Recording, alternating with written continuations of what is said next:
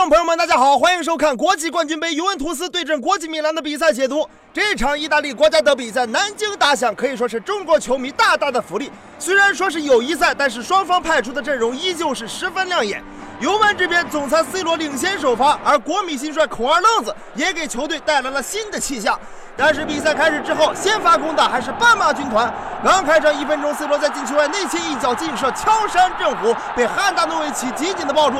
而到了中国就要懂得人情世故，C 罗这边小试牛刀，国米这边就要懂得礼尚往上来。森西主罚任意球射门被施琴斯尼化解，双方打出了校园运动会特色的精神，那就是友谊第一，比赛第二。但双方对这句话理解最深的是适龄少年德里赫特，这种口号就是哄小屁孩的，而荷兰少年就是吃了年轻的亏。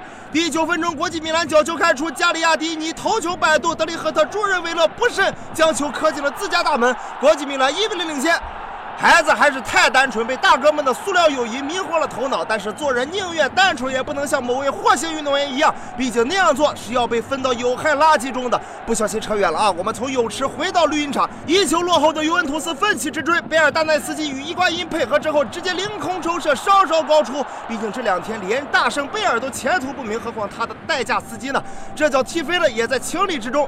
到了下半场比赛，双方都做出了人员调整，小将布冯再次为尤文披挂上阵。而回归之后，他并没有选择一号，而是将自己的退休年龄印在了自己的背后，看着就让一群意大利门将背后发凉啊！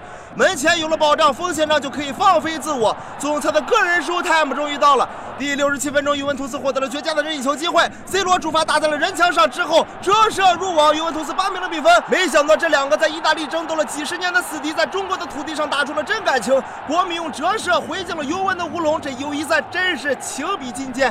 一比一的比分保持到了最后九十分钟，双方按照赛制进入到了点球大战。这下小将布冯的表演时刻又到了，刚一上来，布冯就扑出了拉诺基亚的点球。这球不是布冯扑的好，只怪拉诺基亚这个名字取得不够好，他要叫做拉华为，说不定就进了。